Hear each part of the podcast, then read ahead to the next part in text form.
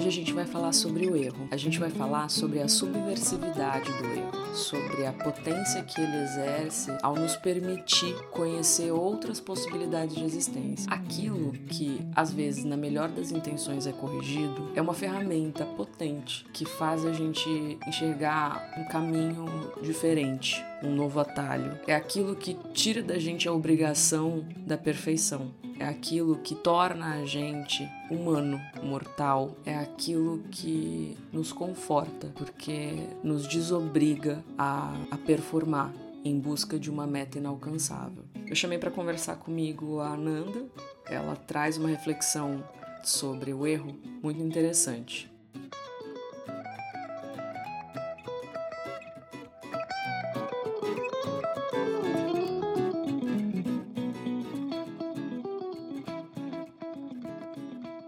Eu ia falar sobre amizade, eu ia falar sobre a toxicidade da relação, desse tipo de relação fraternal, esse tipo de pseudo-cuidado, quando a gente acaba cagando regra numa vida que não é nossa vida. E usando uma métrica que só cabe pra gente. E às vezes nem pra gente mesmo cabe mas a gente aplica e cria para dar parâmetros para nossa existência, para regular a nossa vivência no mundo. Mas eu errei a gravação aqui duas vezes, ou três, ou talvez mais. Ser corrigida durante a fala me fez pensar sobre o erro. Eu queria falar sobre o erro. Isso que a gente parece que precisa esconder, sobre essa ânsia de camuflar aquilo que não pode ser visto. Quanto mais o tempo passa, e em especial no último, no meu último ano, eu não tenho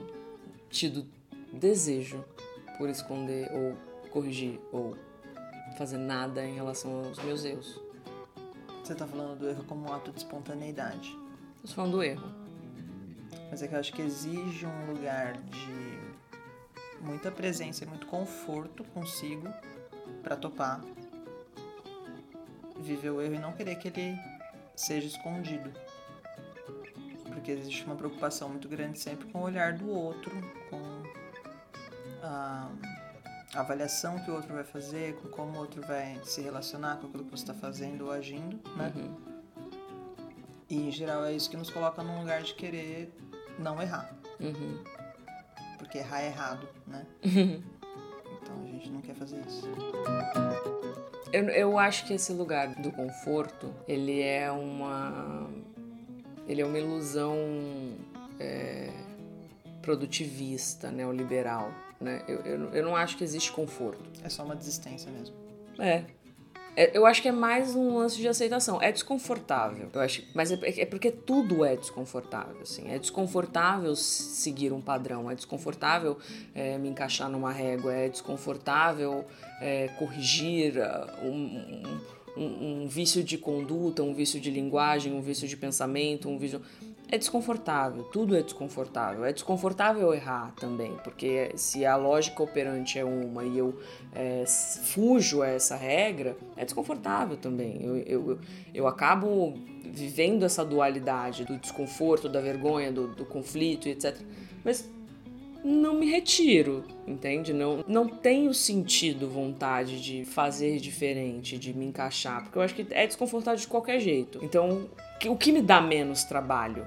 Assim, me daria e me dá mais trabalho me encaixar numa lógica que não é a minha lógica natural, assim, que não é a fluidez da minha existência, não é a minha fluidez de fala, de corpo, de pensamento, etc, etc.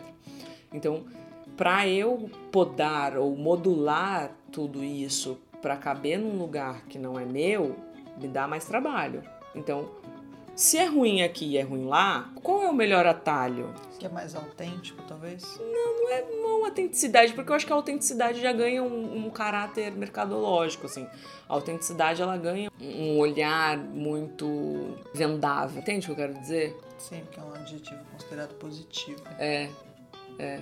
O erro é negativo o desconforto é negativo. Eu tô me movendo muito para chegar num lugar que vai ser tão ruim quanto. Então, porra, foda-se, vou me mover menos porque tá ruim.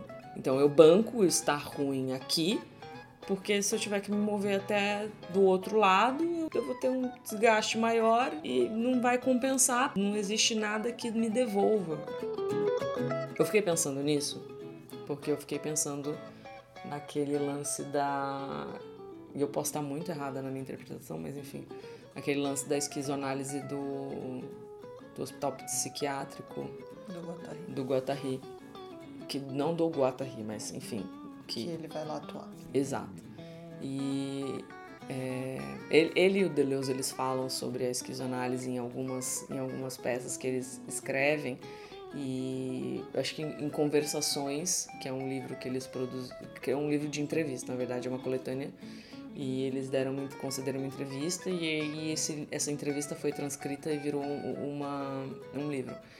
E eles falam sobre não só sobre eles falam sobre outras coisas mas eles falam sobre a esquizoanálise nesse lugar nesse nesse livro e esse lugar é- é, essa, insta- essa instalação onde as, onde as- Clínica psiquiátrica. clínica on- onde os pacientes clientes estavam in- in- internados eles eles é, viviam a potência da loucura sem nenhuma intervenção é, produtivista, sem nenhuma lógica de que eles precisavam de alguma maneira é, operar sob os mesmos regimes que a sociedade funcional opera. Então, eles estavam lá para existir na sua loucura, né? E, e viver a potência da sua loucura. Não, não eram pessoas agressivas, violentas ou nada demais, eram só pessoas que viviam uma outra lógica, uma outra, um outro jeito de pensar, um outro jeito de operar e sem a obrigação de retornar, né? Ou se é que algum dia estiveram, mas enfim. E o erro, para mim, é esse lugar, né? Porque o erro é, é, é corresponder e é, e é, e é entregar para alguém a, a funcionalidade da mi, do meu corpo, né? Da minha Aquilo que é esperado. né? é, então. A única coisa que me veio antes de eu me sentir mal porque eu levei uma bronca, Você não levou uma bronca. levei sim. Você tá chateada? Você Eu não tô chateada, não. Foi na cena clássica da criança querendo brincar com alguma coisa e aí o adulto sempre tem o ímpeto de ir lá e dizer como é que brinca com o bagulho. Então, Chato pra caralho. tem um jeito de encaixar, ela tava brincando de outra coisa, ela tá brincando de empilhar o que é de encaixar. E aí o adulto vai e fala, não, não é de empilhar esse, esse é de encaixar. E aí você mata a criatividade do serzinho que tava querendo fazer um negócio diferente que também era possível com o brinquedo, com o objeto, só que não era o que era esperado que fosse feito. Não foi para aquilo que o objeto foi desenhado, né? Pela indústria dos brinquedos, pelo adulto que pensou o negócio, né? E que o outro adulto viu na caixa como é que era. Ela não viu a caixa, ela não ligou pra caixa porque aquilo nem significa nada pra ela. E aí a gente vai podando desde esse. É, desde muito cedo, desde os primeiros aprendizados, né? E aí eu te corrijo, porque seria uma negligência não te corrigir, na minha visão, Uhum. porque eu te deixaria se expor de alguma forma para outros olhares é, que poderiam te rechaçar mais, Uhum. né? Então eu pontuo porque eu falo, deixa eu já te ensinar aqui, porque lá fora, que é a mesma lógica da educação do adulto, né? Porque senão lá fora vai ser pior, porque o mundo não tolera erros, o mundo não tolera... E a gente definiu o que é erro, né? Como sociedade, a gente definiu o que é um corpo errado, o que é uma forma de existência errada, o que é um ato errado. A gente tem lei para isso, a gente tem cultura para isso, a gente tem é, preconceitos para definir o que está errado e o que está certo, né? E a gente trabalha A gente muito tem bem. conceitos. É, mas eles se tornam preconceitos, né? Uhum. No sentido da palavra preconceito, que, que decorre dos conceitos, Uhum. né? É, e a gente lida muito bem com a dualidade, muito bem no sentido bem irônico da coisa, bem sádico quase, né? Porque quando a gente coloca na, na lógica dual e a gente exclui talvez mais da metade das pessoas, das existências, porque o que a gente entende como heteronormatividade que cabe no certo é muito pouco, né? É uma, acho que ali é que está a real minoria. É, aí a gente está realmente tolindo mu- muitas existências, né? A gente está dizendo para muita gente como é que é para brincar com o brinquedo. E, e aí eu acho que você tem razão. não- não- o mundo não deveria ser dessa forma. A gen- o que a gente considera erro não deveria ser considerado erro, né? Mas é uma coisa muito macro pra, pra gente pensar, né? Entende? Eu acho que esse, esse exercício que eu faço de gravar uma coisa, gravar a minha fala, de ouvir diversas vezes. E isso me faz pensar muito no, no, erro, né? Isso me faz pensar muito no meu erro. Eu cada vez menos eu tenho sentido vontade de fazer isso, porque porque é isso, assim. Acho que faz parte, faz parte de quem eu sou. É, é, é quase como enxergar uma. Eu, eu, né, vejo dessa forma e não, enfim, não espero nem desejo que ninguém enxergue do mesmo jeito é, é quase como enxergar o ser humano como uma única camada, né? Como um ser chapado. É certo, errado, é binário, né? Assim, se ele se comporta desse jeito, ele tá certo. Se ele se comporta daquele jeito, ele tá errado. E aí, se ele tá errado, ele merece ser aniquilado, eximado e, e etc. E, hum, existem muitas camadas, assim. Do mesmo jeito que eu sou a pessoa que fala se expressa de um jeito errado ou usa uma palavra errada ou eu também sou a pessoa que passa um dia inteiro lendo um livro e explica um livro sem, sem errar uma linha de raciocínio. Mas depende muito de muitas coisas. E, e, não tem uma linearidade, assim, eu sou tudo ao mesmo tempo, a depender do que me interpela. A gente nunca é nada, a gente sempre é em relação a. E aí depende muito de como eu tô, do momento que eu tô, do que eu tô fazendo, do que tá acontecendo ao meu redor, do, se eu tomei estimulante para minha atenção, se eu não tomei estimulante para minha atenção, se eu tomei antidepressivo, se eu não tomei antidepressivo. Depende de muita coisa, né? Para eu operar, para eu performar de um, de um jeito ou de outro. Então, e tudo isso faz parte de mim, né? Tudo isso faz parte da, da relação com o outro, da minha relação com o mundo, da minha, da, da minha existência. E a gente acha que a vida é uma performance linear, né? Ela, assim, ela tem um começo, meio e fim, ela tem uma cronologia, ela tem uma coerência, existe uma coesão. E aí, quando essa pessoa é, não performa dessa, de determinada maneira, como o que a gente está acostumado a consumir, mesmo que seja no tete a tete, né, no ao vivo, etc. E aí, essa lógica do social, do mundo, do jeito que a gente opera e vive, faz com que a gente não permita os nossos próprios erros. E assim, isso é o mais cruel de tudo, né? Quando é, a gente abraça e a gente aceita e a gente pega a régua do mundo e coloca do, do lado do nosso corpo e a gente vê que a métrica está muito maior do que a nossa envergadura. Assim, a gente não alcança, mesmo esticando o corpo inteiro, a mão, o que seja, a gente nunca vai alcançar a métrica, porque é do mundo, né? Composto por outras pessoas, outras exigências, outras culturas, outras vivências, outras perspectivas, outro tudo. E ainda, ainda assim a gente coloca em cima a expectativa, porque tem tudo isso, tem a cultura, tem a vida, e ainda tem a expectativa do outro, o desejo do outro, o gosto do outro, a fantasia do outro. A gente nunca vai alcançar, né? Nunca vai alcançar. E isso impede, inibe, soca a nossa possibilidade de errar, a nossa a nossa compaixão para com a gente mesmo, né? E com o outro, né? Porque se eu não aceito o meu, muito menos o do outro. Que, que chapa um pouco as relações, né? Então quando alguma coisa acontece, você já entende aquilo como um, um corte, né? Uhum. Porque você não tolera. Mas eu acho que teve o meu atravessamento na sua fala mas a gente veio de um lugar onde a gente acabou de ver muito, muita. A gente ficou 10 horas numa exposição vendo. 11. 11. Uma a mais. Numa é. exposição. Vendo performances daquilo que era considerado impossível, né? Eles chamam, eles colocam esse nome.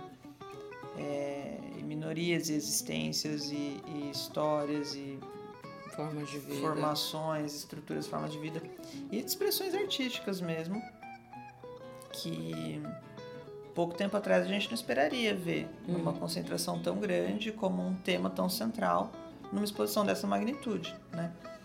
E que eu acho que é uma proposta diferente, nova, de olhar para aquilo que a gente tem considerado como sociedade errado, que acho que é uma provocação, né? Então uhum. acho que uhum. esse tema não vem à toa só da minha intervenção, porque eu acho que pela primeira vez a gente está o mundo está acontecendo de um jeito tão brutal que a gente está precisando parar para olhar para isso, porque está todo mundo adoecendo na individualidade, mas no coletivo também, né? os coletivos que estão sofrendo eles são muito grandes. As minorias não são exatamente minorias. No nosso país não são, né? Uhum. É, então eu acho que esse movimento eu fiquei muito encantada e muito positivamente mexida por ter visto tanta expressão disso na Bienal, né? Por, por ela ser sobre isso, por, por a gente estar tá trazendo isso para o coração de uma cidade que é muito dura com todo mundo que é minoria, com todo mundo que é considerado errado, que está fora do circuito, que não entrega aquilo que é esperado por não querer ou por não poder, né? Então, eu acho que pensar o erro também é pensar a inclusão, é pensar outras formas possíveis de existir mesmo, né? É, eu acho que quando a gente fala de um trabalho audiovisual, claro, a edição tem que existir, senão fica inviável de ser consumido depois, porque a gente está na lógica do tempo e do e, e, da expectativa da entrega e etc e tal, mas de fato talvez não precise ser uma coisa tão perfeita, né? É mais próximo da realidade, porque a gente já esqueceu que é realidade, não tem mais realidade, né? É tudo sempre tão mas é, montado essa... e com filtro e com essa realidade ela já virou um verniz é. É, e é um verniz que não é aquela coisa assim, é a, é a madeira podre invernizada. É, mais ou menos por aí. No sentido de que a transformação é muito grande, né? Uhum sobre o que você estava falando, então tem o real e é real você performar demais, você maquiar demais, você invernizar demais e é real você permitir erro ou o verniz do erro, o verniz travestido de erro ou o erro travestido de verniz, não sei bem. Esse lance que você estava falando da Bienal, é, dela trazer e escancarar os apagamentos que a sociedade que, que o sistema político e, e, capitalista impõe sobre determinadas existências, determinados corpos, é justamente operar nessa lógica do que é possível existir, do que merece viver, de que da vida que merece ser, ser vivida e da vida que merece ser apagada ou, ou daqui a um erro e daqui a um acerto. É, é. Para o sistema. Sim, total.